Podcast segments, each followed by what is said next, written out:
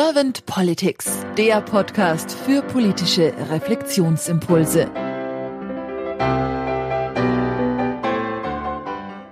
Herzlich willkommen zu einer neuen Folge von Servant Politics. Mein Name ist Kerstin Bertsch und ich habe heute zu Gast Dorothea Vogelsang.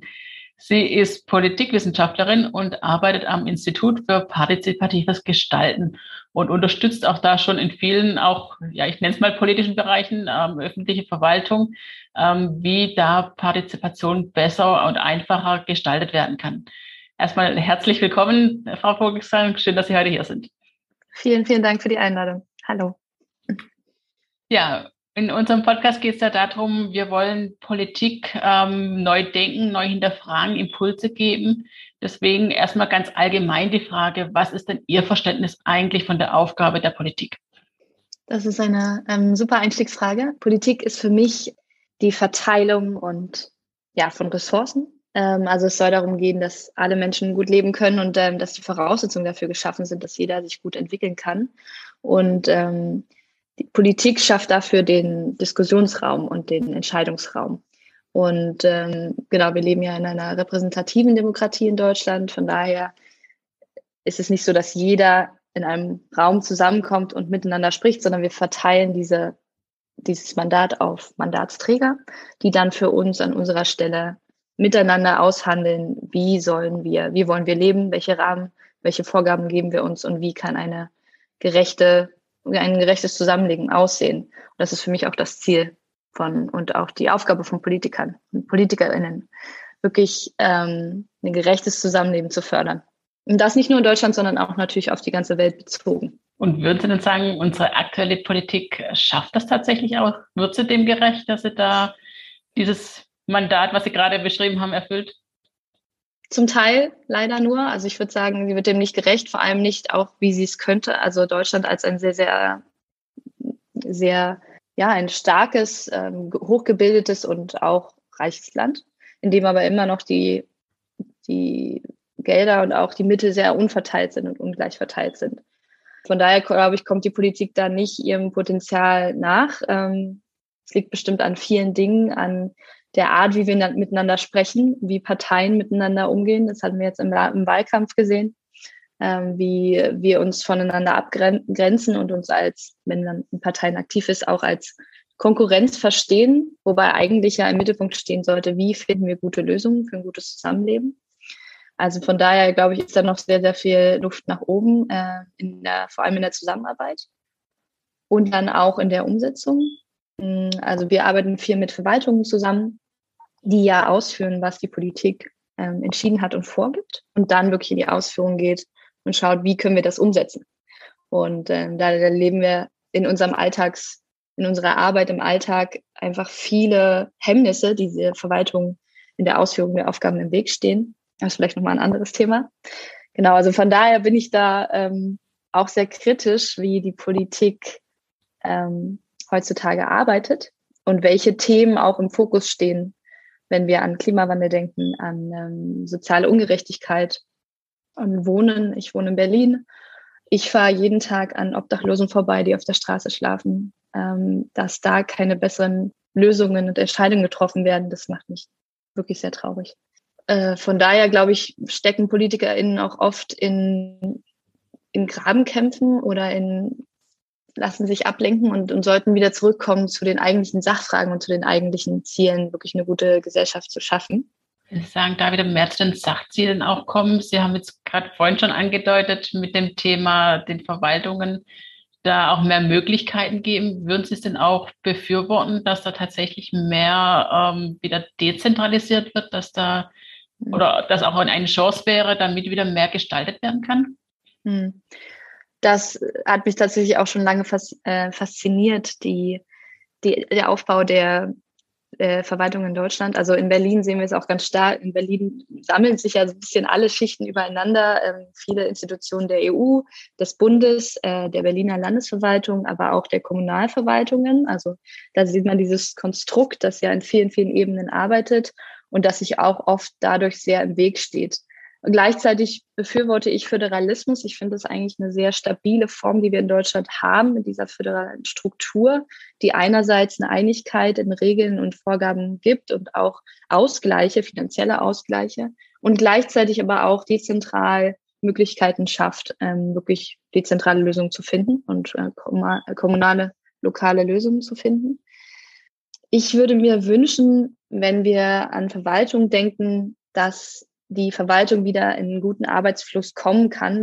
Ähm, das ist ein sehr großer Hemmschuh für die Verwaltung, dass einfach Arbeitsabläufe, Prozesse miteinander, Kommunikation, also in, in Kommunikation treten, sehr gehemmt wird. Das sehen wir durch Corona natürlich auch nochmal maximiert. Also das ist ein Hemmschuh. Ich denke, dass die Digitalisierung und auch Prozessabläufe, die anders laufen können, da schon viel holen und viel, viel Fluss schaffen in der Verwaltung. Ich habe noch keine Lösung dafür, ob man wieder zu reinen lokalen Verwaltungen zurückgeht oder diese, ja, dass man diese föderale Struktur wieder auflöst. Da bin ich, glaube ich, kein Vertreter davon.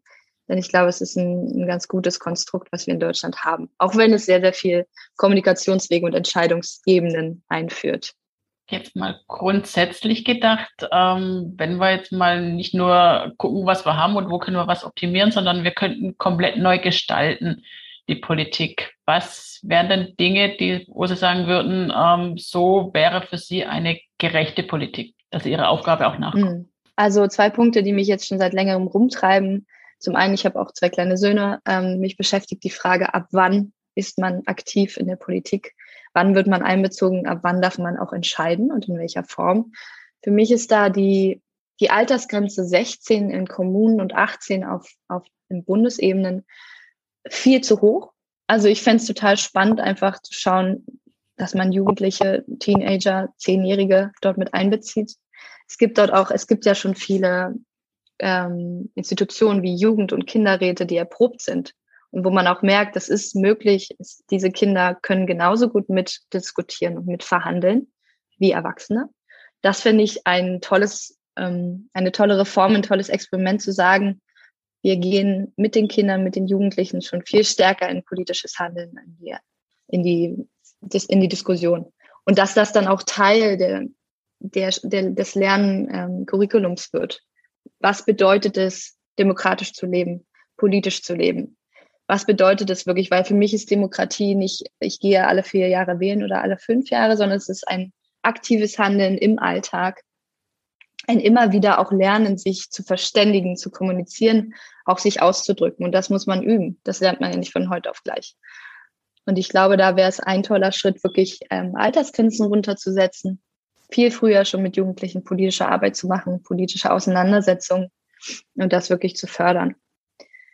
Das Zweite, was wir jetzt ähm, im letzten Jahr viel erprobt haben, waren geloste Verfahren, also Bürgerräte. Ähm, es gibt ja auch in Kiez, Kiezräten zum Beispiel in Berlin. Das ist ähm, einfach ein tolles neues Instrument für uns, auch als Durchführende, weil wir beobachten können, was dieses Losverfahren ändert in, im Vergleich zu reinen Beteiligungsverfahren, wo offen eingeladen wird. Und das ist für mich ganz spannend, weil dieses Losverfahren eine neue Komponente hinzubringt. Wenn jemand eingeladen wird, weil er ausgelost würde, wurde, dann beobachten wir oft, dass der sich ähm, stärker identifiziert als Vertreter oder als Vertreterin einer großen Gruppe und nicht so sehr als ähm, ich stehe hier für meine Interessen. Und das äh, bringt eine ganz neue Dynamik rein. Das haben wir in den Bürgerräten beobachtet und ähm, das finde ich sehr spannend. Von daher fände ich es toll, wenn man jetzt darüber nachdenkt, wie könnte die deutsche Politik und auch das System anders gebaut sein, viel mehr mit diesen Loselementen zu arbeiten. Da vielleicht ein kurzer Satz nochmal dazu, weil ja gerade was auch Bürgerräte ähm, betrifft, Politiker viel die Angst haben, dass da letztendlich ja auch Menschen mitreden, die ähm, vom Thema eigentlich keine Ahnung haben, weil durch das Losverfahren ja nicht unbedingt Experten eingeladen werden. Ähm, wie ist da Ihre Erfahrung ähm, in Bezug auf, wie können Sie Politikern da die Angst nehmen mhm. für dieses Thema? Ja, danke für die Frage. Das ist eigentlich ein dritter Punkt, den ich noch hatte. Expertin, das ist ja so ein ähm, Schlagwort, in dem ich mich auch manchmal so ein bisschen reibe, weil wir glauben, dass jeder auch eine oder ein Experte ist in seinem Fach. Und vor allem, wenn es darum geht, den Alltag und das Zusammenleben miteinander zu ausdiskutieren, ist jeder ein Experte, weil genau darüber kann man auch reden. Und ähm, das Tolle von Losverfahren wie der Bürgerrat, mit dem wir zweimal durchgeführt haben dieses Jahr, ist, dass es, bevor man über etwas abstimmt oder über etwas ähm, eine Empfehlung formuliert, erstmal einen langen Aushandlungs- und wirklich Informationsprozess hat. Das ist ja auch Aufgabe der Politik. Man kann nicht miteinander entscheiden, wenn wir nicht uns vorher auch Zeit hatten, ähm, uns zu informieren, verschiedene Perspektiven anzuschauen und darüber in, Aus in Austausch zu treten. Also ähm, von daher würde ich den, den PolitikerInnen auch sagen, ihr müsst da keine Angst haben. Die Menschen kommen oft mit einem ganz großen Interesse in diese Prozesse die nehmen die Informationen auf, verarbeiten die, diskutieren miteinander und dann kommt es auch wirklich zu guten und fundierten Entscheidungen oder Empfehlungen. Es sind ja keine Entscheidungen Bürgerräten, sondern Empfehlungen für EntscheidungsträgerInnen. Und ich glaube wirklich von ganzem Herzen, dass viele Menschen sehr viel wissen und gerade bezogen auf ihren Alltag, auf ihrem Umfeld, über das ja entschieden werden soll oft. Oder dass sie imstande sind, diese Informationen aufzunehmen und zu verarbeiten. Und wir beobachten wirklich, dass die Menschen mit so einem, mit so einer Haltung in diese Prozesse kommen und nicht mit der Haltung, ich weiß ja sowieso schon alles, ihr müsst mir gar nichts mehr erzählen, ihr müsst mir nichts sagen. Also das beobachten wir nicht, sondern wir beobachten wirklich dieses Interesse daran, mehr zu lernen und auch schon ganz oft viel, viel Wissen, wenn, gerade wenn es um Thema, ums Thema Klimawandel geht. Da haben wir Menschen getroffen, teilweise auch 16, die einfach wie ein Lexikon daherkommen. Also die Dinge wissen über Verträge, die vor 20 Jahren geschlossen wurden oder einfach auch Fakten. Also da würde ich die Menschen nicht unterschätzen, die da beteiligt sind. Vielen Dank, ein sehr spannendes Thema, wo ich jetzt gerne noch was weiter ähm, ausführen würde. Ähm, vielleicht auch da der kurze Hinweis, wir haben noch mal ein zusätzliches Format, wo wir eben speziell mehr auf Bürgerräte eingehen für alle, die dies interessiert, können, ähm, ja, werden wir bald nochmal mehr Informationen veröffentlichen. Für heute an dieser Stelle ähm, sprengt es leider ein bisschen den Rahmen, so schade ich es auch finde. Der letzte Punkt, den, mit dem wir beenden. Sie haben jetzt schon viele Impulse gebracht, was Sie gerne in der Politik sehen würden. Die klassische Frage, die wir immer zum Schluss haben, wenn Sie Bundeskanzlerin wären und Bundeskanzlerin mit dem Aspekt ähm, tatsächlich mit Entscheidungsmacht ähm, so gestalten können, wie man möchte. Ähm, was würden Sie da noch tun? Puh, ja, soweit habe ich mich noch gar nicht geträumt, tatsächlich. Aber es ist eine, eine schöne Frage. Gerade im Moment natürlich. Ähm, was würde ich tun? Also ja, vielleicht würde ich dann erstmal das, ähm, das Wahlalter mächtig nach unten schrauben, so auf 12 und 14, um das einfach mal auszuprobieren. Und in dem Folge, in der Folge natürlich auch ähm, demokratisches Leben, was bedeutet es, demokratisch zu leben, in die Schulen bringen, in die, in die Unternehmen bringen, weil überall ist die Frage Mitbestimmung, Auseinandersetzung total wichtig, nicht nur in Schulen, Unternehmen. Ähm, genau. Ich würde vor allem versuchen, Raum zu geben dafür, dass Politiker in Menschen wirklich begegnen, weil wir lernen eigentlich immer wieder in Beteiligungsverfahren, dass in dem Moment, wo Menschen sich gegenüberstehen und in die Augen schauen und merken, okay, da ist eine Person, da steht ein Mensch gegenüber, ist es viel einfacher, die Beweggründe und Argumente zu verstehen und nachzuvollziehen, sich darauf einzulassen. Und es führt dann oft zu besseren Lösungen und besseren ähm, Kompromissen.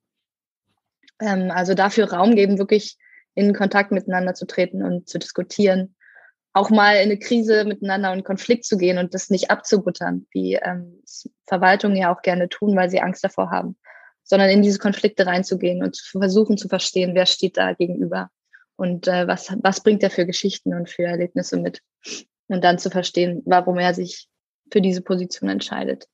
Das würde ich mir auch im Parlament mehr wünschen. Also in der Auseinandersetzung im Parlament, dass man dass man nicht nur seine vorgefertigte Rede da abhält, sondern wirklich miteinander versucht, gute Entscheidungen zu kreieren. Wir nennen das ja Co-Kreation im Sinne von, ähm, es geht nicht nur darum, Argumente zu hören, sondern wir wollen miteinander an guten Entscheidungen basteln, bauen, entwerfen, manchmal auch händisch, also wenn es natürlich um Entwurfsverfahren geht, Planungsverfahren. Und durch diese gemeinsame Arbeit, durch dieses ähm, Entwerfen merken wir oft, dass uns viel mehr vereint, als uns eigentlich trennt.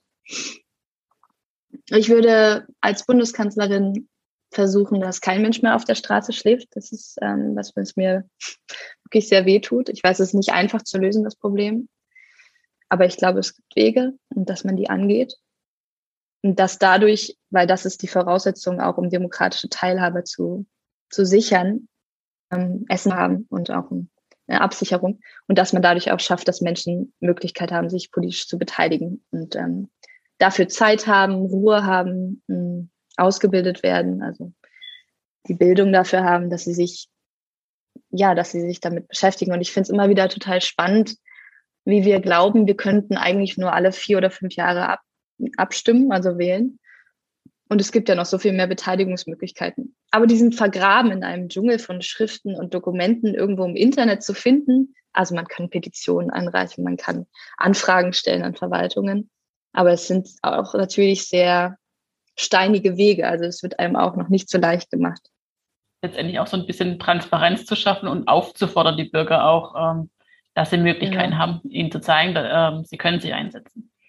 Genau, und nicht nur den BürgerInnen, sondern auch der Verwaltung und den Ausführenden dann es leichter zu machen, diese Beiträge aufzunehmen. Weil es ist leider immer noch so, dass Beteiligung on top, also zusätzlich zu all den Aufgaben, die man als Verwaltungsangestellter den ganzen Tag zu erarbeiten hat, kommt und damit natürlich als eine große, ja, als eine große Last erfahren wird und auch als mh, hm, etwas, was auf was eigentlich nur den ganzen Planungsprozess, zum Beispiel Stadtentwicklungsplanung, aufhält und als Hemmnis dargestellt wird.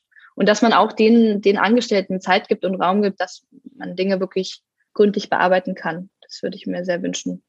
Das, weil wir beobachten auch immer wieder, dass wenn, wenn diese Begegnungen stattfinden zwischen Verwaltung und ähm, BürgerInnen zum Beispiel, also wirklich vor Ort in Persona stattfinden, dann haben die Angestellten oft positive Erfahrung gemacht und sind danach viel positiver auch der Beteiligung an sich gestimmt.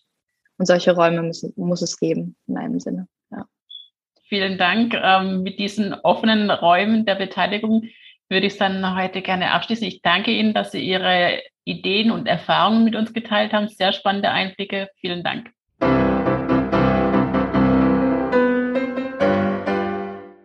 Servant Politics gibt's auf Spotify, Apple Podcasts und überall, wo es Podcasts gibt. Abonniert uns gerne und hinterlasst uns eine Bewertung. Servant Politics, der Podcast für politische Reflexionsimpulse.